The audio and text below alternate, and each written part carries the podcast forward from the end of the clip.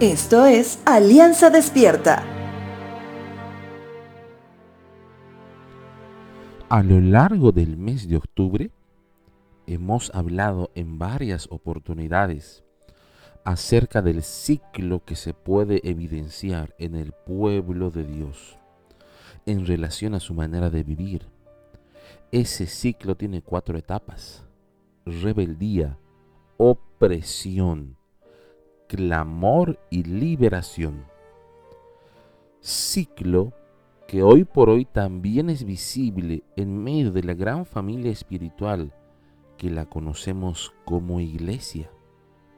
En ese sentido, la palabra misma desarrolla otro ciclo que puede evidenciar que hemos superado las cuatro etapas que nos llevaba a separarnos de Dios y ser oprimidos por nuestros enemigos en común. Este ciclo nuevo tiene también cuatro etapas.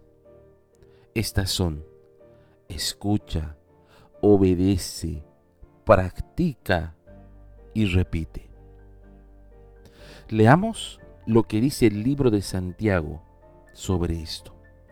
Santiago capítulo 1 versos 22 al 25 dice lo siguiente. No solo escuchen la palabra de Dios, tienen que ponerla en práctica. De lo contrario, solamente se engañan a sí mismos. Pues si escuchas la palabra pero no la obedeces, sería como ver tu cara en un espejo. Te ves a ti mismo luego te alejas y te olvidas cómo eres. Pero si miras atentamente en la ley perfecta que te hace libre y la pones en práctica y no olvidas lo que escuchaste, entonces Dios te bendecirá por tu obediencia. La acción natural del oído es oír. La acción de oír comprendiendo la información que estás recibiendo, significa escuchar. Por tanto, escuchas la palabra y decides tomar acciones que agrada a Dios.